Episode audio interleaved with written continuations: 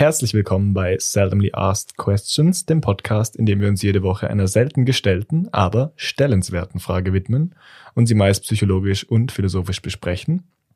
Adrian ist der Psychologe, er arbeitet auch in der psychologischen Forschung und ich forsche in der Philosophie. Bevor wir uns der heutigen Seldomly Asked Question, also unserem Hauptthema zuwenden, machen wir immer noch einen kleinen Vorlauf, nämlich die Seldomly Asked Unrelated Question oder auch Sau Question genannt in unserer Redaktion, bei der wir uns ganz kurz einem äh, ja, un unverbundenen Thema zuwenden. Ganz genau. Ich habe mich gefragt, was denkst du, welche Jokes wird es ewig geben oder hat es schon immer gegeben? Oh. Aber nicht nur so, aber nicht nur so Jokes wie, also ich meine jetzt nicht so vorbereitete Spiel, äh, Wortspiele oder so oder ja. so Sachen wie der und der und der gehen in eine Bar, mhm. sondern mehr so so pra Practical Jokes oder so. Ja, ja, ich glaube, so Practical Jokes äh, hat es schon immer gegeben. Vielleicht sowas mit, ähm, weißt du, du, du ziehst deinen Finger, so du umklammerst deinen Finger mit der einen Hand und dann ziehst du die Hand raus und dann sieht es so aus, als ob die Fingerkuppe weg wäre. Weißt du, solche, ja. solche tricky Dinger. Das wird's vielleicht, das ist aber, das ist ein Unterschied, das wird es wahrscheinlich immer geben, einfach weil das so kulturell ähm, mega verbreitet ist und man sieht, man kann das ja seinen Kindern zeigen und die zeigen es dann ihren Kindern und so. Das ist sowieso, ich glaube, wenn Leute Kinder kriegen, dann packen sie all diese alten Jokes wieder aus, die ja, man früher ja. nicht, dass man auch so kind, seine eigenen Kinder wieder verarschen kann. Mhm. So mit ähm, auf, auf die Brust tippen und dann so die Nase hoch und diese alten Sachen. Aber das, das hat bestimmt mal irgendjemand erfunden. Ja.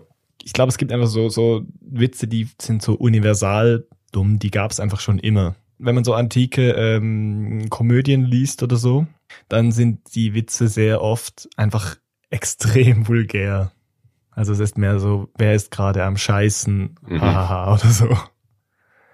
Oder ich weiß auch nicht, es geht so um Frauen in Männerkleider oder Männer in Frauenkleidern und so, so Dinge, die einfach so Verwechslungskomödien provozieren oder so. Das ja. sind so richtig alte Witze.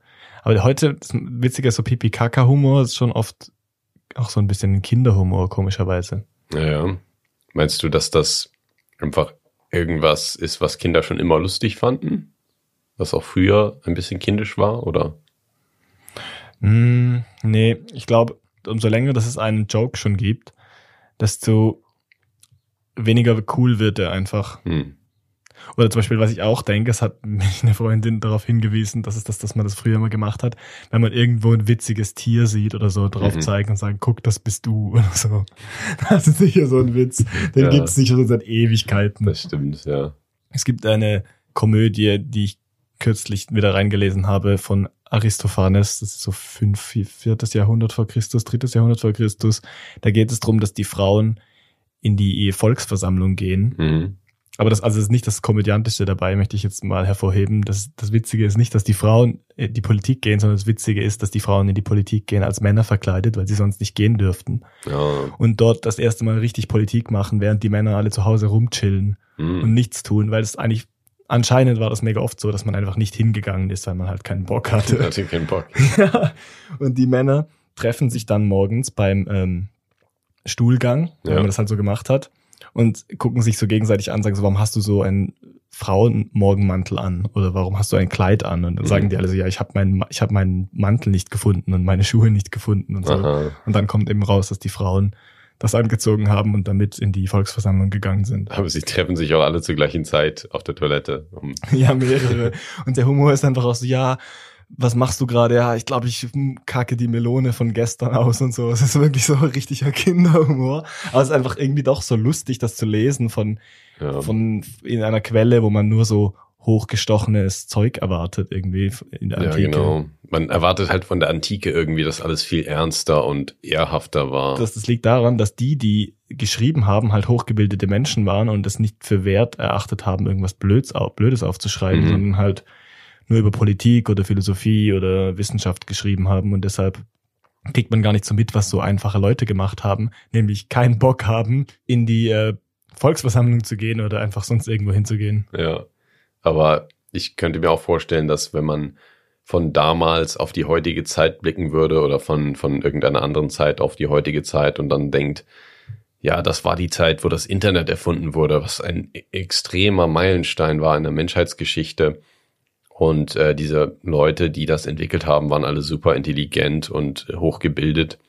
Aber dann könnte man halt auch Videos ähm, von YouTube sehen oder einfach sehen, wie diese Leute in ihrem Alltagsleben drauf sind und dann auch überrascht sein, dass die manchmal einen ziemlich kindischen Humor haben oder ziemlich dumme Sachen machen. Und es, ich glaube, wenn man so eine Komödie geguckt hat, also wenn man ins Theater gegangen ist, da war es auch so, dass man dann so viel getrunken hat und so süße Früchte gegessen hat und die Leute waren einfach schon komplett überdreht und dann hat man ja. einfach so drauf gebaut, dass es halt lustig ist, wenn halt jemand auf der Bühne eine Perücke trägt oder so, oder das reicht dann manchmal schon. Ja. Also ich meine, der, der dramaturgische Effekt ist natürlich größer, wenn man es dann auch wirklich sieht, als wenn man es liest, aber es ist schon lächerlich irgendwie, wie der Humor, wie es da nur darum geht, so wer gerade wo kackt und darüber redet, was die Frau macht.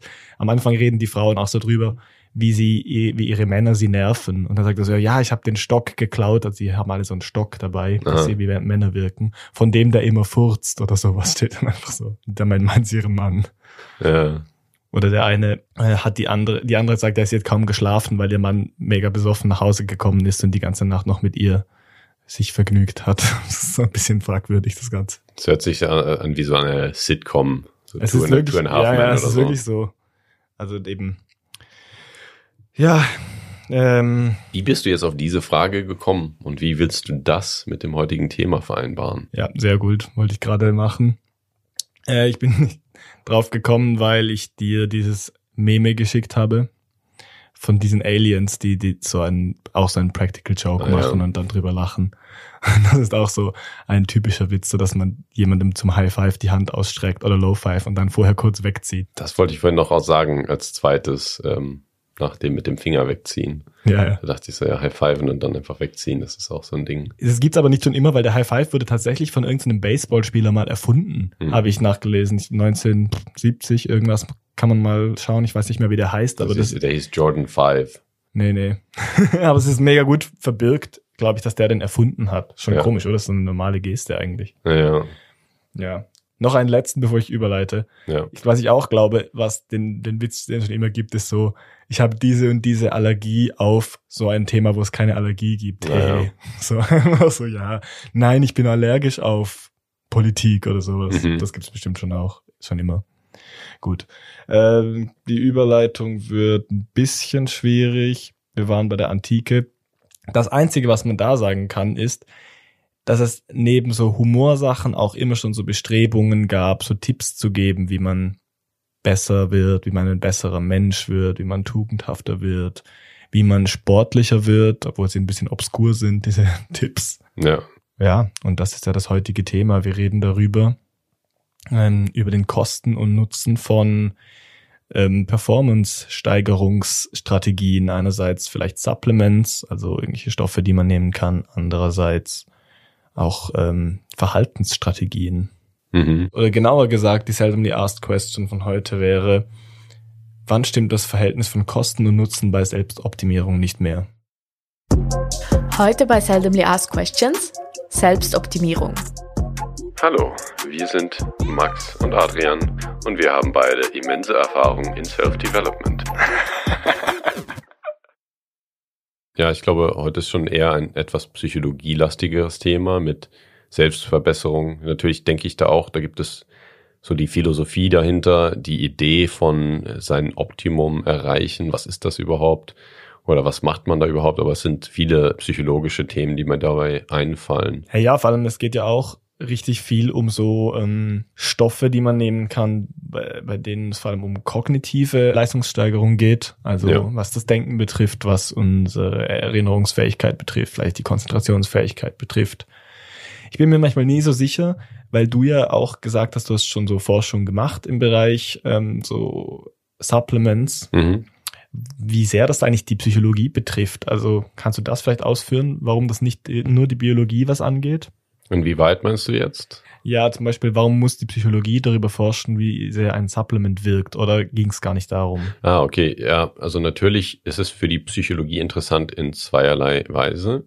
Äh, zum ersten, kann es theoretisch ähm, oder hypothetisch könnte es ja Substanzen geben, die man einnimmt, die dann die Psychologie verändern. Das würde man als Psychologe gerne rausfinden. Weil man dann vielleicht sagen kann, hey, nimm diese Substanz und dann wirst du weniger depressiv oder dann wird es dir besser gehen, äh, dann wirst du konzentrierter sein. Es gibt ja alle möglichen Ausgänge auf dem psychologischen Niveau, die Leute interessant finden, weil sie ähm, eben daran interessiert sind, sich weniger depressiv zu fühlen oder sich äh, glücklicher zu fühlen oder sich konzentrierter zu fühlen, ähm, irgendwie zufriedener zu sein mit sich. Aber andererseits gibt es natürlich auch ähm, die Frage, kann das Verhalten der Nahrungsergänzungsmitteleinnahmen oder von verschiedenen leistungssteigernden äh, ja, Verhaltensweisen, kann das auch aufgrund von psychologischen Prozessen passieren? Also kann es sein, dass Menschen, die eine bestimmte Persönlichkeit haben, eher zum äh, Nahrungsergänzungsmittelgebrauch tendieren?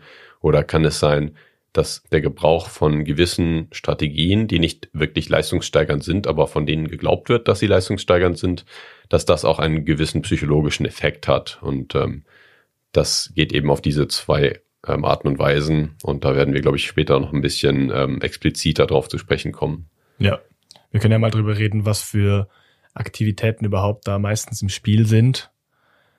Genau. Also das ähm, erste, was ja wirklich die Psychologie vor allem betrifft, sind ähm, Konzentrations-, also oder vermeintlich konzentrationssteigernde Mittel und Verhaltensweisen. Ja. Ähm, das andere betrifft wahrscheinlich vor allem körperliche Leistungen, von ähm, viel Wasser trinken bis zu Steroide. Genau. Das sind nur die, das sind die einzigen zwei Dinge, die es gibt. Das sind die einzigen zwei. Die wirklich wirken. Sexuelle Leistung auch. Ah ja, da habe ich, daran hab ich gar nicht sind. gedacht. Ja, ja das gibt richtig. es ja auch. Genau. Also es wäre ja auch eine körperliche Leistung, aber du hast jetzt vor allem ans Fitness, stimmt, ja. Fitness gedacht vorher. Ja, ja ich dachte also eher meine, so an Bodybuilding. Genau, viel mehr unterteilen müssen wir es gar nicht. Es gibt ja nur das äh, geistige und körperliche, wie wir schon seit DK wissen. Nein, schon immer. Das ist sowieso eine Frage, ob es so einen Dualist, Dualismus gibt oder ob das nicht äh, auch alles zusammenhängt, aber da werden wir vielleicht in einer späteren Folge zu kommen. Ja, also ich meine, für die heutige ähm, Folge kann man das ja feststellen, dass es egal ist, ob ähm, Bewusstsein nur körperlich ist. Du hast ja ein Erleben und das Erleben trennen wir jetzt einfach vom Verhalten. Ja. Und das reicht eigentlich schon. Äh, ja, ich meine, hast du schon mal was genommen, um dich zu konzentrieren? Ähm, ja, ich habe schon mal äh, L-Tyrosin genommen. Das ist eine Aminosäure, die wird im Körper zu L-Dopa und Dopamin konvertiert. Das sind ähm, Botenstoffe, also Dopamin ist ein Botenstoff, der eben psychologisch ähm, relevant ist ähm, aufgrund seiner Funktion im Gehirn. Und der ist eben auch bei der Konzentration involviert, beziehungsweise bei der geistigen Leistungsfähigkeit. Und deswegen dachte ich, es ist mal interessant, das einzunehmen und zu schauen, ob sich das anders anfühlt, weil ich eben in einer Literaturrecherche vorher auch gesehen hatte, dass es da viele Studien gibt, wo eben Tyrosin gegeben wurde und dann ähm, die Menschen geistig leistungsfähiger waren. Es wurde auch viel im Sportbereich erforscht, aber da waren die Resultate eher verhalten. Also da war es nicht so ganz deutlich, dass das effektiv ist, aber es gibt schon viele Studien, die eben gezeigt haben, dass es sich auf das Arbeitsgedächtnis auswirkt, wobei es nicht unbedingt das, äh, die, die Leistung verbessert. Ähm, das Arbeitsgedächtnis ist einfach die Fähigkeit, Sachen für eine kurze Zeit ähm, sich zu merken, also ein paar Sekunden meistens, und dann eben darauf basierend eben höhere ähm, geistige Funktionen auszuführen. Und ja, es ist eben nicht so, dass Tyrosin so eine Wundersubstanz ist, die einen zum Supermenschen macht, sondern es ist einfach so, dass man vielleicht ein bisschen länger sich konzentrieren kann und auch gerade oder eben ein bisschen länger seine optimale Arbeitsgedächtnisfunktion ähm, eben erreichen kann, auch in Kontexten, die ähm, fordernder als sonst sind, wo man vielleicht besonderen Stress hat durch extreme Temperatur oder durch extreme Anforderungen als an, an den Kopf. Ist es dann so, dass die Kontrollgruppe in diesen Studien einfach nichts bekommen hat oder ein Placebo bekommen hat? Ja, also die meisten Studien haben schon einen Placebo gegeben. Ja. Das ist auch so der Goldstandard für solche Forschung von äh, Nahrungsergänzungsmitteln oder auch äh, Medikamenten, dass man eben ein, äh, eine Placebo-Gruppe hat und es eben so macht, dass man eigentlich nicht wissen kann oder dass es sehr, sehr schwierig ist, rauszufinden, was der Placebo war und was das äh, aktive Medikament oder die aktive Substanz Ja, was mich dann interessieren würde, wäre, was passieren würde, wenn man Versuchsteilnehmern einfach eine Ernährung geben würde, die sehr viel Tyrosin enthält. Das ist ja ein mhm. natürlicher Stoff, ich weiß nicht, es kommt in Eiern zum Beispiel vor. Mhm. Äh, ja, eben als Aminosäure findet sich wahrscheinlich auch in Fleisch und äh, in einigen proteinhaltigen Gemüsearten. Ähm, darauf achten würde, dass die Leute sehr, sehr tyrosinreich essen mhm. und dann den gleichen Test machen würde, frage ich mich, ob das was ändern würde. Wenn, wenn nicht, also wenn trotzdem die Beigabe von Tyrosin, das synthetisch hergestellt wurde, ähm, zu einem leistungssteigernden Effekt führt, frage ich mich dann, ob da die das vielleicht besser verfügbar ist für den Körper, wenn man es so auf einmal nimmt. Und wenn äh, wenn es keinen Unterschied geben würde, dann würde das für mich eher bedeuten, dass es vielleicht generell ein bisschen einen Mangel gibt an Tyrosin bei den Menschen in der Bevölkerung. Ja. Also die die Frage nach sorry, du kannst gleich äh, mich unterbrechen und verbessern. Die Frage danach ist doch eher, wirkt das dann über den normalen Tyrosin-Haushalt hinaus oder füllt man nur einen Haushalt auf, der vielleicht ein bisschen entleert ist? Also kann man sich eigentlich nur auf normalem Niveau pushen, in Anführungszeichen, wenn man Tyrosin supplementiert? Ja, also ich denke, es ist eine gute Frage, aber es ist auf jeden Fall verfügbarer im Körper, wenn man einfach pures Tyrosin nimmt auf leeren Magen weil sonst gibt es eben Kohlenhydrate und auch Proteine, die eben die Aufnahme von Tyrosin ins Gehirn, also an der Blut-Hirn-Schranke, einfach äh, verändern und meistens eher abschwächen, weil eben dann andere Substanzen dort sind und eben um diese Aufnahme ins Gehirn ähm, wetteifern. Und ja, deswegen ist es so, dass es eher so eine Verfügbarkeitssache ist. Ähm, es ist so, dass das Enzym, was Tyrosin konvertiert in die nächsten äh, Stoffe, das ist immer ungefähr 75 Prozent äh, gesättigt. Das heißt, da gibt es kein großes Potenzial. Also es ist auch kein großes Defizit an Tyrosin meistens im Körper, weil es, wie du schon sagtest, ähm, im, in der Nahrung reichlich Tyrosin gibt. Aber wenn du eben mal gar nicht isst oder im System hast und dann ganz viel Tyrosin nimmst, dann kann es eben schon einen merklichen Effekt geben, weil du eben nur dann Tyrosin in, ins Gehirn bekommst und ja. keine anderen Sachen und das dann so eine kurze Welle von eben einigen Stunden ähm, geben kann, wo du wirklich dann eine kognitive ja, Verbesserung hast. Ich habe auch schon äh, Tyrosin supplementiert oder genommen, einfach so vor ähm, Phasen, wo ich mich wirklich konzentrieren wollte. Ja. Auch so eine halbe Stunde vorher oder so oder eine Stunde vorher. Aber ich habe es wirklich noch nie einen Effekt gemerkt. Aber das kann an mehreren Dingen liegen. Erstens, dass ich nicht sehr sensibel darauf bin. Ja. Es kann aber auch daran liegen, dass meine Konzentration in dieser Zeit, weil ich das ja genommen habe, weil ich mich nicht gut konzentrieren ähm, konnte, eh mhm. schon schlecht war und ich da keinen Unterschied gemerkt hätte. Mhm. Im Gegensatz dazu, dass ich vielleicht einen Unterschied gemerkt hatte, wenn ich in meiner besten Performance gewesen wäre, die ich schon über mehrere Monate so halten kann und dann einfach noch ein bisschen besser geworden wäre. Zum Beispiel mhm. zwei Stunden am Stück voll konzentriert gearbeitet hätte, statt ein an die üblichen anderthalb oder so. Mhm. Ich glaube, dann hätte man eher was gemerkt. Aber das ist, glaube ich, immer ein bisschen das Problem, dass man ein Supplement zu dem Zeitpunkt nimmt, wo man denkt, ja, gerade ist es nicht so gut, wie es normalerweise laufen könnte mhm. und dann vielleicht den Unterschied gar nicht so merkt. Oder dass die Schwankungen so groß sind, dass man sich Unterschiede einbildet. Mhm. Meine, wie groß ist der Effekt von Tyrosin im Vergleich zu Koffein zum Beispiel? Ja, da gibt es, glaube ich, einige Studien oder einige Literaturvergleiche die das untersucht haben. Es gibt auch äh, Vergleiche mit Methylphenidat, also Ritalin zum Beispiel, wo wirklich auch gezeigt wurde, dass Tyrosin gar nicht mal so viel weniger effektiv ist als ah, das, was ich auch ziemlich interessant fand, ja. Ähm, und Tyrosin in größeren Meta-Analysen oder systematischen ähm, eben Literaturstudien schon besser abschneidet als Placebo, aber eben nur eben in bestimmten Bereichen wie zum Beispiel den Arbeitsgedächtnis, gibt dann wieder ähm, Analysen von Sportleistungen, zum Beispiel Ergometertraining ähm, oder ähm, Laufen auch. Und äh, da gibt es eben keine großen, äh, ja, keine großen Unterschiede zwischen Tyrosin und Placebo, wenn man mehrere Studien anschaut. Also ein Ergometer ist ja ein stationäres ähm, Fahrrad im, im Fitnessstudio. Oder Rudergerät möchte ich hier mal äh, Oder Rudergerät. einwerfen. Ja, Max ist der, der Fitnessexperte. Genau, nein. Ähm, ja, also nochmal zurück zu dem anderen, zu der anderen Frage, ob man überhaupt über das normale Niveau hinauskommt. Also das, was du gerade vorher gesagt hast mit der Ernährung, mhm. war schon sehr überzeugend. Was ich eben oft im Zusammenhang mit so Testo Boostern gelesen Mhm. habe, also wo es darum geht, das natürliche oder eben nicht natürliche Testosteron im Körper zu steigern, Mhm. weil man sich davon mehr äh, Leistung im Fitnessstudio zum Beispiel oder eine höhere Libido verspricht, Mhm. Dass das nicht über die natürliche Grenze hinaus gesteigert werden kann, außer man nimmt äh, anabole Steroide zum Beispiel. Genau. Ich, ich, daraus habe ich eigentlich meistens geschlossen, dass es bei vielen anderen Nahrungsergänzungsmitteln oder Supplements, was nicht unbedingt das, unbedingt das gleiche ist übrigens, dass es da so ähnlich abläuft. Also wenn wir von Nahrungsergänzungsmitteln sprechen, jetzt mal, by the way, geht es ja oft manchmal auch darum, dass man einen Mangel ausgleicht, den man hat. Und bei den äh, Supplements, den, was ja eigentlich auch ein sehr breiter Begriff ist, die wir hier meinen, darum geht es, äh, dabei geht es natürlich darum, dass man seine Leistung irgendwie übers normale Niveau hinaus steigern kann. Oder eben vielleicht auch einfach gezielt steigern will, weil sie gerade schlecht ist. Aber ich weiß nicht, ich würde vielleicht schon trennen zwischen Nahrungsergänzungsmitteln und leistungssteigernden Substanzen.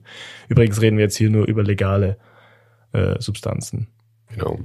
Ja, das ist so ein bisschen was, was mich, ähm, ja, es, es macht Sinn, aber ähm, ich denke immer an Dietary Supplements, was ja genau das gleiche bedeutet wie Nahrungsergänzungsmittel. Aber es, es stimmt schon, es gibt da eine, eine Linie zwischen Sachen, die man nimmt, um einen Mangel auszugleichen. Und es gibt auch Studien, die zum Beispiel zeigen, dass gewisse, ähm, gewisse Nahrungsergänzungsmittel eine Testosteron steigernde Leistung haben.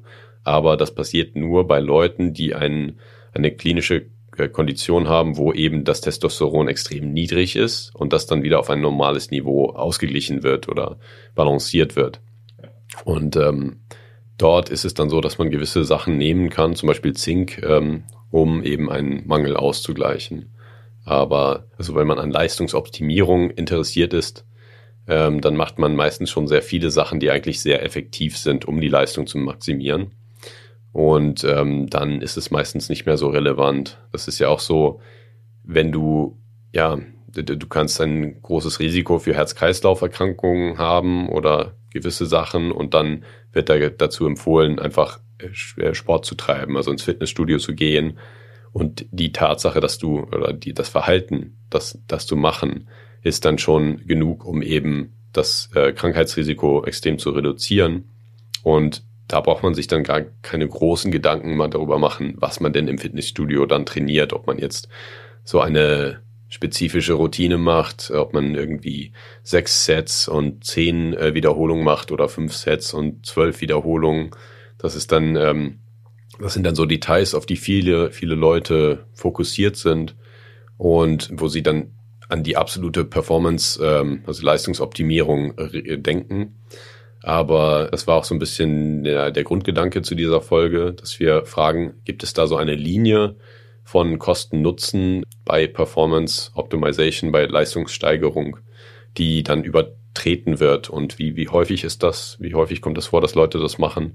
Und was, was bedeutet das ähm, uns äh, Menschen eben seine Leistung zu optimieren? Warum wollen wir das? Und ähm, ja, wie, wie versuchen wir das zu tun? Ja, also mal sehen, ob wir das alles beantworten können. Eben, diese Kosten-Nutzen-Sache hängt natürlich extrem davon ab, was man für Ziele hat. Und dann muss man sich fragen, kann ich diese Ziele einfach so erreichen? Muss ich noch zusätzlichen Aufwand betreiben, um ähm, die Übung dazu zum Beispiel zu optimieren? ich meine, für mich zum Beispiel persönlich ist konzentriert bleiben extrem wichtig, weil ich sehr, sehr viel lesen muss, weil ich sehr, sehr oft am gleichen äh, Tisch sitze den ganzen Tag und mich dort mit einem Thema beschäftigen muss. Und es ist jetzt weniger körperliche Leistungsfähigkeit, die für mich wichtig ist, beruflich zum Beispiel, sondern eher die Konzentrationsfähigkeit. Und für ich hab, mich sind Bizeps Gains sehr wichtig. Ja. so sieht's so aus. Weil ich, weil ich keinen habe. Ja, aha, so, ja, genau. Dazu kommen wir auch noch. Nein, ich meine, äh, der Punkt dabei ist ja, wer, wie, wie, wer, wie viel ist es mir wert, dabei richtig gut zu werden, weil die Kosten für Supplements sind ja erstens monetär sehr hoch, Ja. aber was ich fast noch höher finde, ist die, wie, wie sehr, dass man sich informieren muss, dass man sich einlesen muss, dass man Erfahrungsberichte sammeln muss und wie viel, dass man davon nehmen muss oder sich da, oder daran denken muss und wie wenig das es im Zweifelsfall bringt. Zum Beispiel, wenn man jetzt regelmäßig ähm, Sport macht, mal weg von der Konzentrationsfähigkeit und denkt, da ah, ich sehe nicht so schnell Resultate, wie ich möchte.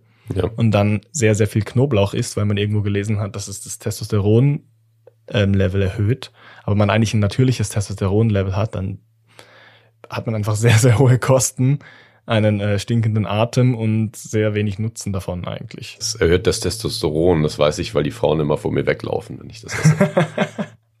ja.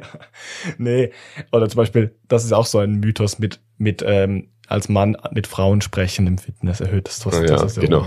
Ich weiß nicht, ob es, vielleicht stimmt es vielleicht sogar, aber es hat sicher keinen Einfluss auf dein Training. Der endlose Kreislauf, also die Aufwärtsspirale des Testosteron, immer mit Frauen sprechen und dann wieder Genau, und dann, pumpen. umso mehr man aufgepumpt ist, desto einfacher ist es, mit den Frauen genau. zu sprechen und desto mehr Testosteron bekommt man und genau. man explodiert eigentlich inner, innerhalb Wochen, das weiß einfach niemand. Ja. Nee, aber das, das sind gar nicht die Steroide, die diese ganzen äh, IFBB Pro nee, Bodybuilder überhaupt töten. nicht. Ja, was ich damit sagen wollte, ist, manchmal ist es viel, viel einfacher, was am Verhalten zu ändern, konzeptuell, aber motivationsmäßig natürlich nicht. Zum Beispiel, ich kann mein Training viel, viel einfacher optimieren, als irgendein Supplement zu nehmen und mich da einzulesen.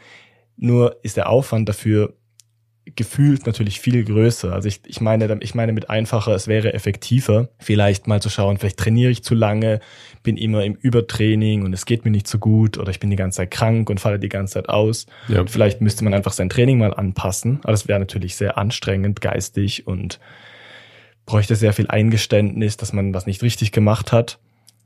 Und es scheint dann einfacher zu sein, irgendein Supplement zu nehmen und daran zu glauben und vielleicht sogar ein bisschen vom Placebo-Effekt zu profitieren. Aber die Effekte sind viel, viel kleiner im Vergleich zum Nutzen, zum tatsächlichen Nutzen, wenn sie überhaupt vorhanden sind.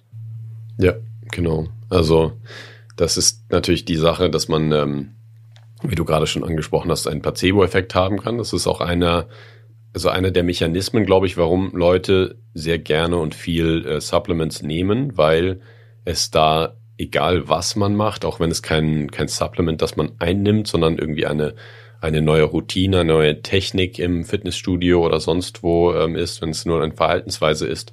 Aber der Gedanke, dass du etwas anders machst, was wahrscheinlich oder was Erfolg verspricht, das kann schon in sich belohnend sein, dass es dir auch einen gewissen Kick gibt und dich wirklich ein bisschen besser macht. Das wird dann zwar nach einiger Zeit verfliegen, aber kann mir gut vorstellen, dass das auch einer der Gründe ist, warum solche Verhaltensweisen so populär sind, weil man eben wirklich eine kleine Verbesserung hat am Anfang, die eben dem Placebo-Effekt zuzuschreiben ist. Mhm.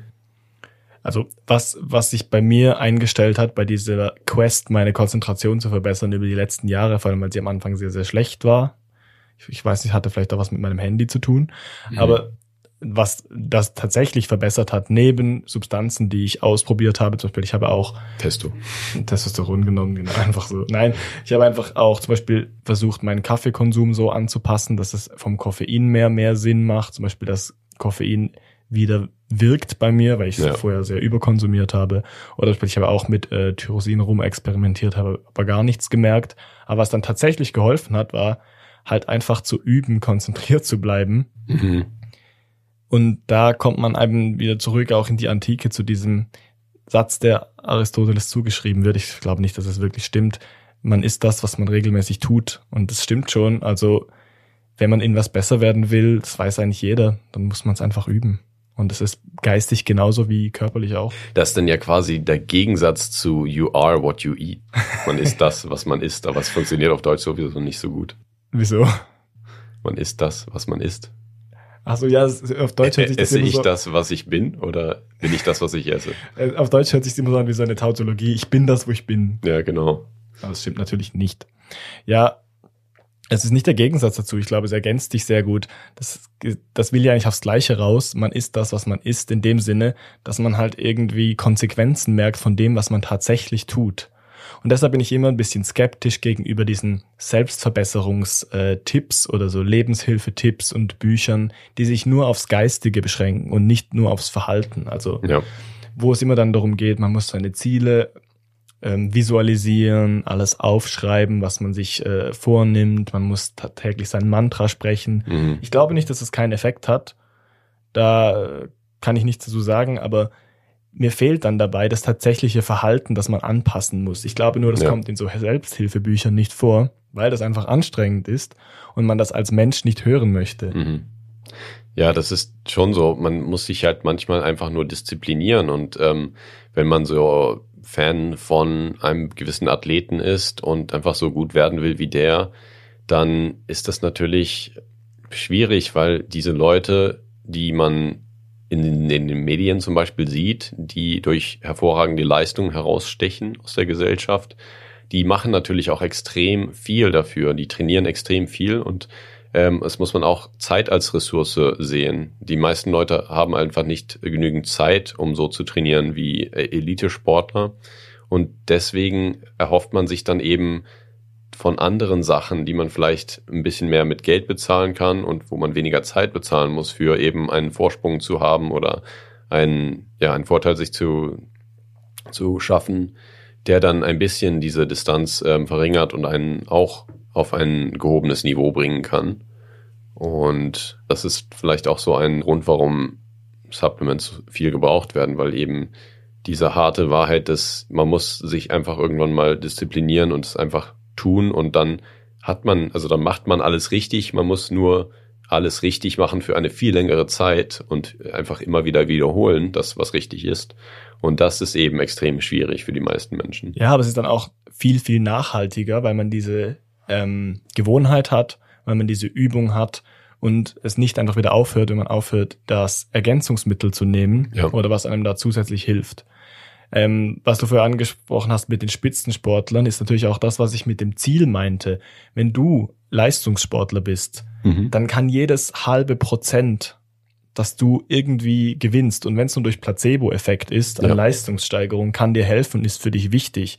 Da mag der, der, der, die Kosten mögen so, so groß sein für dich. Ja. Aber es lohnt sich natürlich, weil der Nutzen auch riesig ist. Du gewinnst wirklich was davon. Ja. Während das bei dir, der ja äh, Geisteswissenschaftler ist und äh, rumhängt, egal ist, ob dein Bizeps 0,02 Zentimeter größer oder kleiner ist, ja. was vielleicht sich komplett geändert hätte, wärst du einfach einmal mehr ins Gym gegangen diesen Winter. Ja. Oder zweimal oder wie auch immer. Genau eben, das ist die Pareto-Verteilung, die man dabei echt beachten muss, die in ganz, ganz vielen Beispielen besagt, 20 Prozent des ähm, Aufwands erzielen 80 Prozent des Effekts oder Nutzens. Ja. Das kommt in ganz, ganz vielen Bereichen so vor. Ich glaube, früher war es auch so, dass 20 Prozent der Menschen 80 Prozent des Reichtums oder des Geldes hatten, aber es hat sich ein bisschen verschoben. Es ist jetzt, glaube ich, 10 zu 90. Ja, genau. Das ist schon krass. Aber die genauen Zahlen beim Pareto-Prinzip sind gar nicht so wichtig. Ich glaube, ja. das Learning daraus ist nur, die ersten paar Prozent von was haben viel einen größeren Effekt als die letzten. Also ich meine, einmal in der Woche ins Gym zu gehen, hat einen viel, viel größeren Effekt, als von achtmal auf neunmal zu wechseln. Ja. Und das muss man sich bei all diesen Dingen vor Augen halten, dass man vielleicht an den letzten paar Prozent rumkratzt mit äh, einem Supplement oder auch mit einer behavioralen, also einer verhaltenstechnischen Strategie. Ja man muss sich immer fragen, was ist mein Ziel und lohnt sich das überhaupt? Zum Beispiel hatte ich mal fitnesstechnisch wirklich Ziele, ein bisschen noch schwerer zu werden und ein bisschen weiterzukommen. Aber ich hätte dafür so viel unproportional viel mehr Aufwand betreiben müssen, dass ich dann gedacht, gedacht habe, was will ich damit überhaupt erreichen? Es lohnt sich für mich gar nicht, ja. irgendwie einmal pro Woche noch mehr zu trainieren für verhältnismäßig zwei Prozent mehr Effekt zum Beispiel. Und das war auch geistig manchmal so, dass ich gedacht habe, ja, ich könnte noch mehr lesen, ich muss mich noch mehr konzentrieren, aber muss ich dann fragen, was ist eigentlich mein Ziel? Und ich habe dann irgendwann gemerkt, ich bin leistungsfähig genug. Es liegt an anderen kleineren Dingen, die ich nicht tue und nicht an irgendwelchen Supplements, die ich nicht nehme. Ja. Und die Frage ist natürlich auch, was bringt dir das dann, jetzt noch ein Prozent größer zu sein, ein Prozent stärker zu sein? Als jemand, der jetzt nicht große athletische Ambitionen hatte, oder? Ja, was man ja mal sagen kann für alle, die so ein bisschen, äh, ein bisschen Fitnessfanat sind, das sieht niemand solche Unterschiede, außer ähm, du selbst oder ich selbst oder ihr selbst. Gut. Was ich nur meinte noch zum ähm, Pareto-Prinzip ist, wenn man das gut einschätzen kann, wie viel Aufwand man betreibt vom möglichen Aufwand und wie viel Effekte das man hat, kann man auch gut einschätzen, ob man auf Supplements oder auf andere unorthodoxe Strategien zurückgreifen sollte. Zum Beispiel, wenn du denkst, okay, von all dem Aufwand, den man betreiben kann, um zum Beispiel bei der Arbeit, ähm, Gebe ich auch immer nur 20 Prozent. Genau, aber nein, nein, ich meine, sagen wir mal, du gibst 20 Prozent bei der Arbeit und der, du erzielst 80 oder 90 Prozent des Outcomes, also alle sind vollumfänglich mit dir zufrieden. Dann hast du wahrscheinlich keinen Grund, noch irgendwelche Supplements zu nehmen. Das wird nichts mehr bringen in diesen letzten Prozent. Der Punkt ist mehr, wenn du 20 Prozent des Aufwands betreibst und du hast nur 20 Prozent des Outcomes, dann stimmt vielleicht irgendwas nicht mit deiner Verhaltensweise oder wie du daran gehst. Ich finde, dass dieses Pareto-Prinzip ist gut, um einfach einschätzen zu können, ob man sich in der Norm bewegt oder nicht. Ja. Und wenn man zum Beispiel merkt, hey, ich, ich, ich arbeite so sehr an meiner Konzentrationsfähigkeit und ich übe das total oft. Zum Beispiel ich, jeden Morgen versuche ich 20 Minuten zu lesen oder so, dann 30, dann 40, komme einfach nicht weiter. Und man hat überhaupt nicht 80 Prozent des Outcomes mhm. mit diesen 20 Prozent Aufwand oder sogar mehr Aufwand. Dann muss man sich vielleicht fragen, ob man irgendwo sonst einen, wie sagt man das, Flaschenhals hat, mhm. also irgendeinen Mangel, zum Beispiel bei der Substanz oder vielleicht auch Schlaf, was weiß ich, ja. der dazu führt, dass eben dieses äh, Prinzip nicht ausgeführt wird, also dass 2080 nicht mehr stimmt. Ja, ja, das finde ich eine gute Überlegung. Es hört sich jetzt so an, wie was Menschen an dem einen Ende des äh, Kontinuums vielleicht auch eher erleben würden. Es gibt natürlich vielleicht auch Menschen, denen viel geholfen werden könnte mit wenig Informationen, wie sie ähm, gewisse Sachen optimieren könnten. Aber so, sobald man interessiert ist an einer Optimierung, hat man, glaube ich, schon sehr leicht Zugang zu den, ja, den fundamentellsten äh, Informationen zur Verbesserung in einem bestimmten Gebiet, die man eben ohne große Coaching-Kurse oder ohne stundenlang im Internet recherchieren zu müssen, eben rausfindet. Und dann, wenn man so ein gewisses Grundwissen erarbeitet hat zu einem Thema, zu, zum Thema Verbesserung in einer bestimmten ähm, Disziplin, dann wird es eben schwierig und dann muss man eben überproportional viel ähm, Einsatz bringen, um eben noch signifikante Fortschritte zu machen.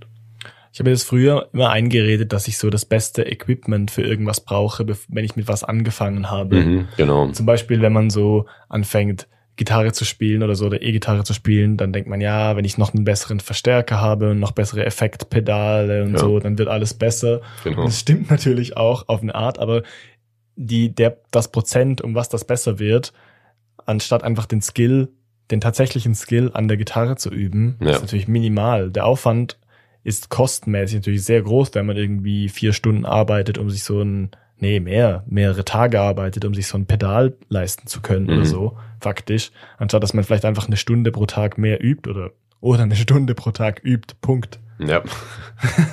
ja, das geht ich auch. Es ist einfach belohnender, wenn man sich einen neuen Verstärker kauft oder eine neue Gitarre oder auch ein neues Fahrrad zum Beispiel. Es ist einfach sehr belohnend, wenn man das, den gleichen Einsatz gibt und dann eine bessere Leistung rausbekommt und sich einfach sofort besser fühlt. Ja. Und es ist natürlich viel anstrengender, mehr Einsatz zu geben und dann erst nach zwei Wochen vielleicht zu merken, oh, jetzt bin ich hier eine, eine Sekunde schneller oder jetzt spiele ich hier zwei Fehler, zwei Fehler weniger in diesem Lied, was ich gerade geübt habe oder es ist dann eben mühsam. Ja, aber das, das Geile ist dann, wenn man sich dann das Equipment leistet, wenn man denkt, jetzt bin ich auf dem Niveau, dann dann lohnt sich wirklich, wenn man denkt, jetzt könnte ich mit Üben nicht mehr viel, viel besser werden, außer ich betreibe extrem viel Aufwand. Ja. Und dann ist es noch viel besser, noch diesen letzten kleinen Schritt machen zu können. Als ich angefangen habe, Gitarre zu spielen, zum Beispiel habe ich mir so eine 60 äh, Euro, Franken, irgendwas, mhm. Gitarre gekauft im Internet. Ja. Die, die Seiten waren irgendwie zwei, drei Zentimeter vom, vom Bund entfernt. Also man ja. musste so richtig, richtig treffen und runterdrücken. Und ich dachte am Anfang, warum bin ich so, warum fällt mir das so schwer, so diese Akkorde zu finden oder zu treffen oder irgendwie zu drücken? Ja.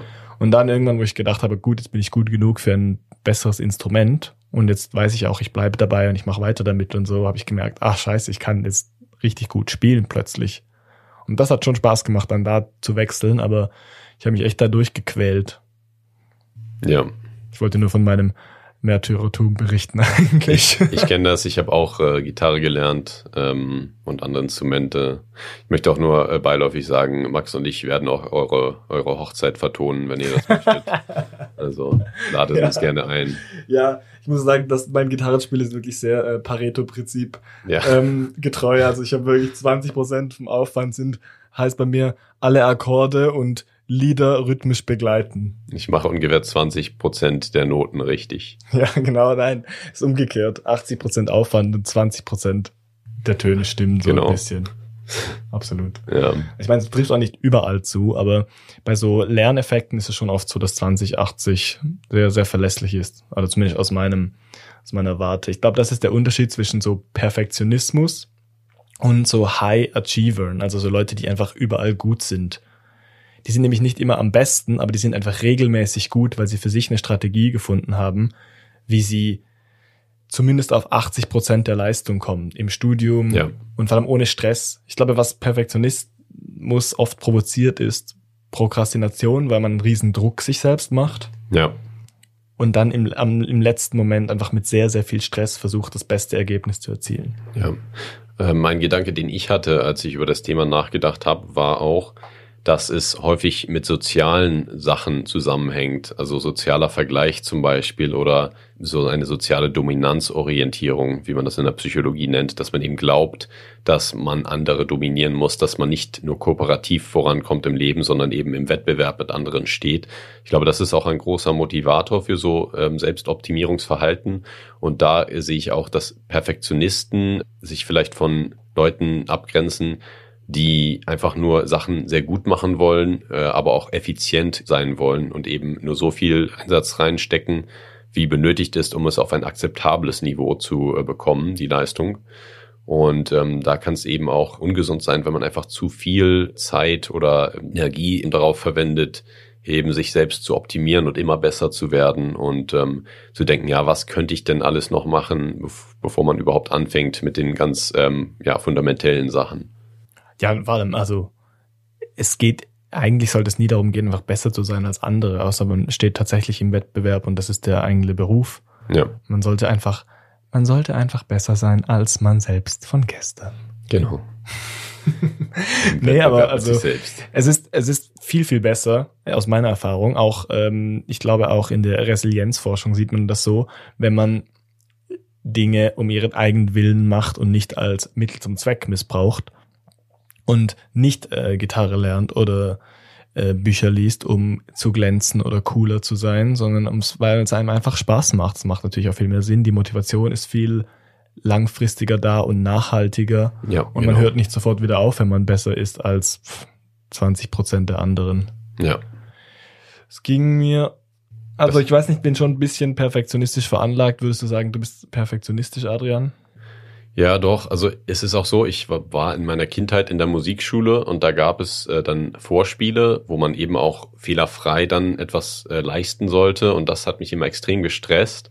Und ich weiß, es, es wurmt mich, wenn ich selbst ein Lied spielen möchte und es dann nicht fehlerfrei schaffe, weil die Fehler mich stören. Und ich glaube, das ist der große Unterschied, wenn man etwas fehlerfrei machen will, weil man es ästhetisch ansprechend findet, das, das Lied Mhm. Ähm, weil dann kann man auch ein, zwei Fehler machen an verschiedenen Stellen und sich nicht groß damit befassen oder nicht groß abgelenkt werden, sondern dann macht man einfach weiter, solange es das Lied nicht stört. Und ähm, wenn man einfach perfekt sein will oder besser als andere, die bei einem Klaviervorspiel äh, dann vorspielen, dann ist es eben äh, kritisch, weil dann ist jeder Fehler, egal wie störend er ähm, dem ästhetischen Werk ist, eben ein Problem ist oder ein Problem darstellt. Und dann denkt man eben immer darüber nach, wie man sich ja optimieren kann, dass man keine Fehler mehr macht, dass man kompliziertere Sachen äh, spielen kann oder leisten kann und seine Leistung eben immer steigern kann. Und das ähm, führt dann häufig eben zu Frustration oder zu Enttäuschung, ähm, wenn man eigentlich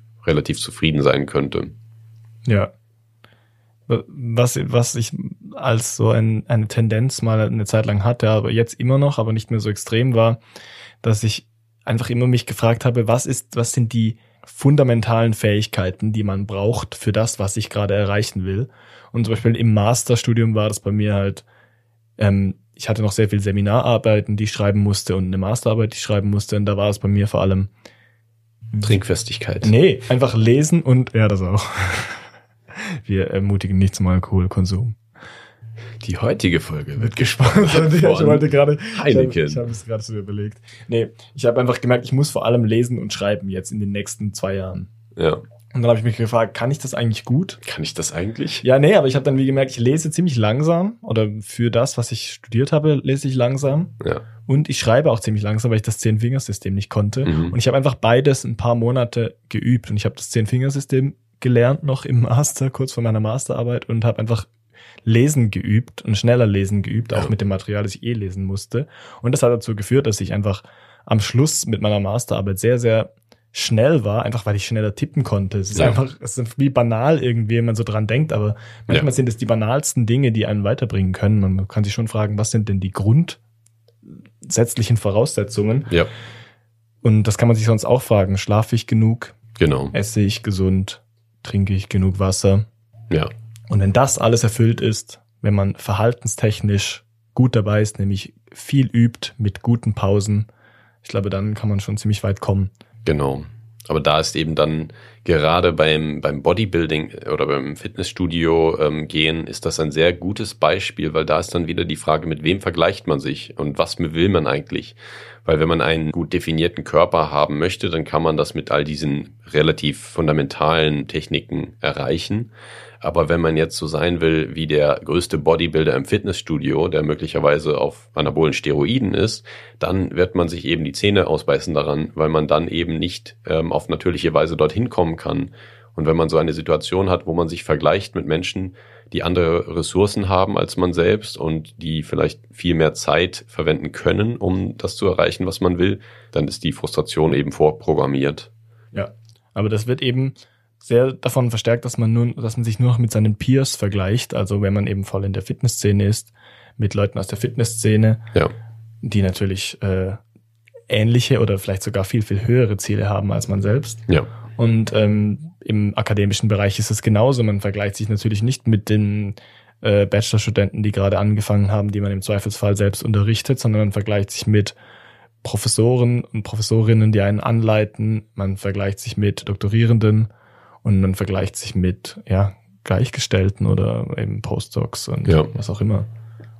Ja, es gibt natürlich Ja. auch im akademischen Bereich immer irgendwelche ähm, Outcomes, irgendwelche ähm, Ausgänge, die man ja wünschenswert findet. Aber im Fitnessstudio ist es natürlich noch am leichtesten zu sehen. Da denkt man dann einfach, okay, diese Person schafft x Kilogramm beim Bankdrücken und da ist es dann einfach eine Zahl. Und ähm, in der Wissenschaft kann man das auch, kann man viele Sachen quantifizieren.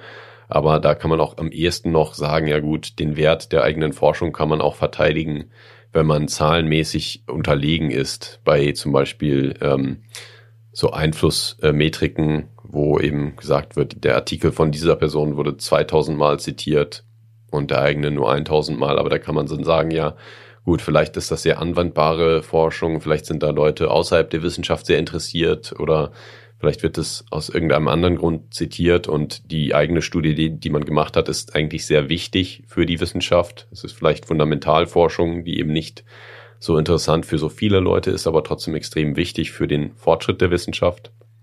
Aber ja, es gibt natürlich Bereiche, wo man einfach dann eine, eine einfache Zahl hat, wie zum Beispiel man drückt 60 Kilo, ähm, 60 Kilo auf der Bank und Ja, ja, möchte dann dahin und Das ist ein guter Punkt, gerade bezüglich Quantifizierbarkeit und Abläufe im Versteckten. Man kriegt ja auch gerade vor allem im akademischen Bereich oder auch im Fitnessstudio und sonst wo nicht mit, was bei den Leuten sonst abgeht, wie es denen sonst geht, was die sonst leisten. Sind, ist deine Konkurrenz wirklich deine Konkurrenz? Also wenn man sich wirklich vergleichen möchte. Und jetzt mal ein, ein Shoutout an alle, die ähm, studieren oder angefangen haben zu studieren oder auch an Menschen, die Vorbilder im beruflichen Kontext haben oder auch Vorbilder sonst haben sportlich. Es lohnt sich wirklich, mal ehrlich zu fragen, was diese Menschen für Tipps haben für die Arbeitsweise, weil, also ich kenne es vor allem aus dem akademischen Kontext, man kriegt es einfach nicht mit, wie, also was die für eine Arbeitsmoral haben oder für eine Arbeitsethik. Ja. Zum Beispiel, man hat eine Professorin, die ja zwangsläufig High Achieverin ist, wenn sie in dieser Position ist und sehr viel erreicht hat, aber weißt du, wann der, wann die Zeit ist, wo sie sich am besten konzentrieren kann? Oder wie geht sie an einen langen Text dran? Wie geht sie dran, ein Paper, also irgendein Journal-Artikel zu lesen? Ja. Oder zum Beispiel, ich habe wirklich mal einen äh, Professor, der mein Betreuer war, gefragt, wann er denn immer liest. Und dann hat er mir gesagt, ja, er liest eigentlich die komplizierten Sachen meistens morgens und Ja. wie wie er sich Notizen macht, weil das kriegt man von diesen Menschen einfach nicht mit. Das wird Ja. komischerweise in der Uni, aber vielleicht auch sonst im Arbeitsalltag einfach so ein bisschen tabuisiert, weil die Leute es vielleicht als ihre Geheimnisse betrachten. Aber ich glaube, wenn man die Leute fragt, die einem vorgesetzt sind oder die man als Vorbilder beachtet, dann geben die einem sehr, sehr, sehr gerne die Tipps und Mhm. ähm, teilen sich mit. Ich weiß gar nicht, ob es so ein Tabu ist oder so geheim oder ob es einfach so selbstverständlich ist für die Leute, dass sie da gar nicht unbedingt von berichten, sondern äh, wenn e- etwas so eine Sache ist, die du jeden Tag machst, dann ist es vielleicht auch schwierig, das wahrzunehmen und ähm, häufig hören sich diese Sachen, wenn man so fragt oder wenn erfolgreiche Leute dann berichten, ja, ähm, was machst du denn an deinem, der, also was machst du jeden Tag so, dann hören sich die Sachen immer so banal an oder ja, so pathetisch, aber eigentlich ist es dann häufig wirklich so, dass die Leute ja relativ einfache Sachen einfach jeden Tag tun und das hilft ihnen dann. Und das ist vielleicht auch das, weswegen es selbstverständlich für Leute ist, die eben viel Wenn erreicht man das haben. selber tut, ganz sicher, ja. dann denkt man vielleicht auch gar nicht so dran, da zu erzählen, wie man jetzt liest oder schreibt, weil jeder macht das, jeder macht das jeden Tag und man glaubt nicht, dass es da so große Unterschiede geben könnte. Ja, also unbedingt, unbedingt fragen, weil äh, gerade im akademischen Kontext gibt es wenig äh, Wissenschaft dazu, weil jeder so seine eigene Methode hat und es kommt auch richtig aufs Fach an. Ja. Fitness gibt's zwar diese Wissenschaft, aber man kann trotzdem Leute, die einen vielleicht einschüchtern, einfach mal fragen, ob sie Tipps haben. Die machen das richtig, richtig gerne. Ich habe eigentlich noch nie eine schlechte Erfahrung dadurch gemacht. Ja. Ähm, ja, noch zum Schluss irgendwelche Substanzen, die du empfehlen kannst, trotzdem, obwohl wir jetzt die ganze Zeit gesagt haben, man soll das Verhalten ändern. Ja. Chris, Mal wieder ein ganz kurzer Hinweis aus dem Schnitt. Das eben besprochene war natürlich humoristisch gemeint. Und falls ihr trotzdem Piepsern verstanden habt, was Adrian und Max gerade besprochen haben, die beiden konsumieren die eben genannten Substanzen natürlich nicht und das solltet auch ihr nicht tun. Und jetzt geht's weiter mit der Folge. Sportlich ist es schon vor allem so Kreatin, bei dem man meistens starke Effekte spürt, wenn man vielleicht mal nicht mehr weiterkommt. Und ähm, kognitiv war es bei mir vor allem Koffeinkonsum anpassen. hm, Bei Adrian ist es nicht Kaffee, sondern Energy Drinks. Möchte man jetzt mal hier Koffein. eine, eine Sucht, die wirklich ekelhaft ist. Eine ähm, Sucht, die effektiv ist. Genau, eine, eine Webseite, die wir noch empfehlen wollten, war examine.com. Genau. Das ist eine Webseite, da hat sich jemand mal die Mühe gemacht, ähm, zu allen möglichen Nahrungsergänzungsmitteln und auch äh, Verhaltensweisen, die Performance, also die leistungssteigert äh, sind oder als leistungssteigernd erachtet werden, mal die wissenschaftliche Literatur dazu zu sammeln und eben äh, zu zeigen, was, wofür es wirklich wissenschaftliche Evidenz gibt und was eigentlich nur ein Hype ist. Und das kann man da sehr neutral präsentiert äh, sehen und das ist sehr schön dann zu lesen. Und es ist auch einfach verständlich, also man muss nicht äh, 100 Studien lesen und Ja. kein Experte auf dem Gebiet sein. Man kann einfach anschauen, ob der Pfeil nach oben oder nach unten zeigt. Das wäre examine.com. Und ähm, man soll uns ja keine Nahrungsergänzungsmittel schicken, auch weil es keine Adresse gibt. Mhm. Aber ähm, Performance Enhancer in, im Sinne von konstruktiver Kritik nehmen wir gerne an und Genau. wir sehen gerne, ob man uns folgt oder uns teilt oder uns äh, irgendwie sonst hört auf den gängigen Podcast-Portalen und vielleicht auch, auch, auch auf Instagram. Genau. Das sieht man dann in der Folgenbeschreibung, wie man uns erreichen kann. Genau. Performance wäre- Enhancing Comments. Genau, Performance Enhancing ähm, Likes. So. Ich Sehr belohne gut. mich jetzt mit einem Energy Drink. Darf ich Schleichwerbung machen oder offensichtliche Werbung? Darf ich Schleichwerbung machen? Das ist einfach schon so ein Oxymoron in sich. Darf ich aber was Illegales tun? Nein, offensichtlich nicht. Ein Budget. Okay. 55 Rappen. Voller Erfolg. Vielen Dank fürs Zuhören. Bis zum nächsten Mal. Ciao. Das war Seldomly Asked Questions, produziert durch Freely Media. Artwork Christoph Heffelfinger.